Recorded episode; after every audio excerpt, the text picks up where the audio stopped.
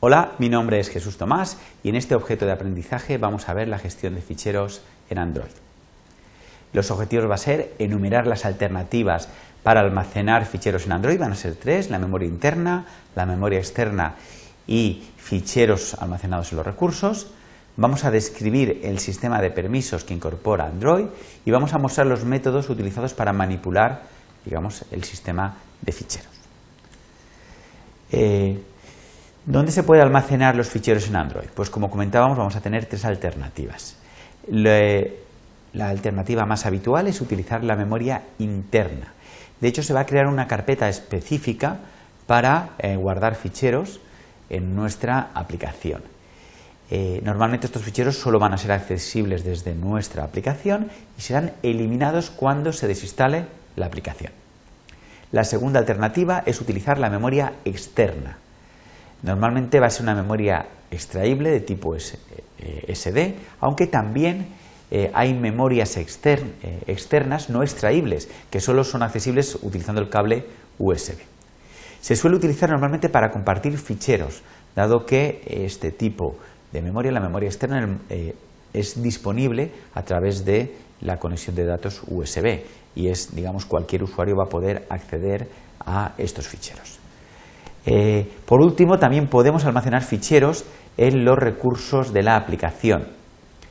Eh, van a ser ficheros de solo lectura y se añade, digamos, en el proceso de creación de la aplicación. Lo pondremos en nuestra aplicación y solo podremos acceder para leer en estos ficheros. Muy bien, vamos a comentar el sistema de permisos que se incorpora en Android en los ficheros. Eh, todo este sistema va a ser heredado de Linux. De hecho, cuando se instala una aplicación en Android, se crea un nuevo usuario Linux y eh, todos los ficheros que realmente cree la aplicación los va a crear este usuario Linux. Esto nos facilita muchísimo lo que es eh, la seguridad entre los diferentes eh, digamos, ficheros e impide que otras aplicaciones puedan acceder a los ficheros de nuestra aplicación. Va a ser lo más habitual y en ese caso tenemos que utilizar el modo private cuando creemos los ficheros. De hecho, ni siquiera el propio usuario del teléfono podía acceder a estos eh, ficheros. Si queremos dar acceso al resto de aplicaciones, podemos utilizar otros dos modos distintos. El modo Word eh, Readable, para que todo el mundo, realmente cualquier aplicación, pueda leer, y el modo Word Table para que cualquier aplicación pueda escribir. Fijaros cómo los permisos en Android se definen a nivel de aplicaciones, no a nivel de usuarios, porque estamos hablando de un sistema operativo monousuario. Eh, existen cuatro, un cuarto modo para abrir un fichero que es el modo append. Si lo abrimos de este modo, eh, mantenemos el mismo permiso que teníamos previamente, si, fuera, era privado, WordTable o, o pero nos situamos al final para continuar escribiendo en este fichero. Muy bien, los ficheros de uso exclusivo van a ser almacenados en eh, una carpeta eh, reservada de la aplicación, eh, que es de la raíz data barra data, el nombre del paquete de nuestra aplicación seguido por files. ¿vale? Esto es la forma como se almacenan los ficheros en la memoria interna. todas estas carpetas van a ser borradas cuando se desinstale la aplicación. Cuando estamos trabajando con la memoria interna o con cualquier tipo de memoria, vamos a poder utilizar eh, cualquier clase del paquete Java IO para trabajar con ficheros. De manera que si ya sabéis manipular ficheros en Java, pues lo podéis hacer sin problema. Lo que pasa es que adicionalmente se han creado unos métodos asociados a la clase context, o métodos de context, que nos facilita el trabajo cuando estamos utilizando memoria interna.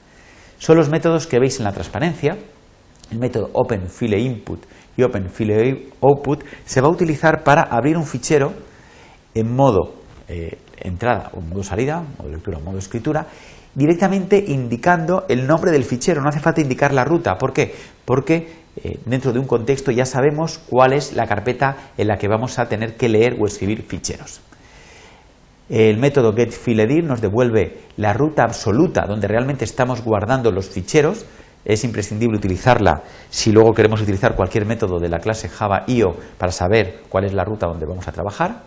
También tenemos getDir, que va a crear un directorio dentro de esta ruta inicial de nuestra aplicación y en caso de ya existir se va a introducirse dentro de este directorio. Delete files borra el fichero con el nombre que le hayamos indicado y filelist devuelve un array con los ficheros, digamos, almacenados en una carpeta determinada. Muy bien, también podemos utilizar la memoria externa para almacenar datos. Los dispositivos Android suelen tener dos tipos de memoria externa, como hemos comentado antes, eh, extraíble o no extraíble. También hay dispositivos que tienen los dos tipos de memoria a la vez. Eh, suele ser de mucha mayor capacidad, por lo que es ideal para almacenar música y vídeo. Y en la mayoría de los casos se utiliza lo que es eh, la carpeta SD card para montar este almacenamiento externo. Para obtener esta carpeta, porque muchas veces no coincide exactamente con este nombre, hay que utilizar el método environment get external storage directory. Eh, comentar cómo eh, desde la versión 1.6 resulta imprescindible solicitar el permiso de Write External Storage para poder escribir en la memoria externa y cómo a partir de la versión 2.2, lo que es el API Level 8, eh, vamos a poder también almacenar ficheros exclusivos de nuestra aplicación, pero en la memoria externa. Hay otro polimedia que podéis consultar para ver cómo se podría hacer esto. Eh, también podemos almacenar ficheros en lo que son los recursos de nuestra aplicación. Eh, el inconveniente es que estos ficheros van a ser de solo lectura, no podréis modificarlos y es muy sencillo. No tenéis más que arrastrar un fichero, por ejemplo el fichero datos.ext y arrastrarlo a la carpeta resources barra draw.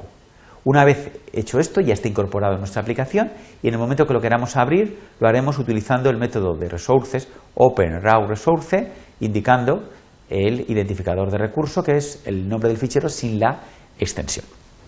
Bueno, pues hasta aquí esta presentación. Como conclusión es destacar que hemos descrito las alternativas para almacenar ficheros en Android. Eh, hemos de utilizar una memoria interna cuando queramos almacenar ficheros exclusivos de nuestra aplicación que serán eliminados cuando desinstalemos la aplicación. Hemos de utilizar la memoria externa para almacenar ficheros compartidos y finalmente podemos también eh, utilizar un fichero en un recurso de nuestra aplicación si solo queremos, digamos, acceder a él en modo de lectura. Muchas gracias por vuestra atención.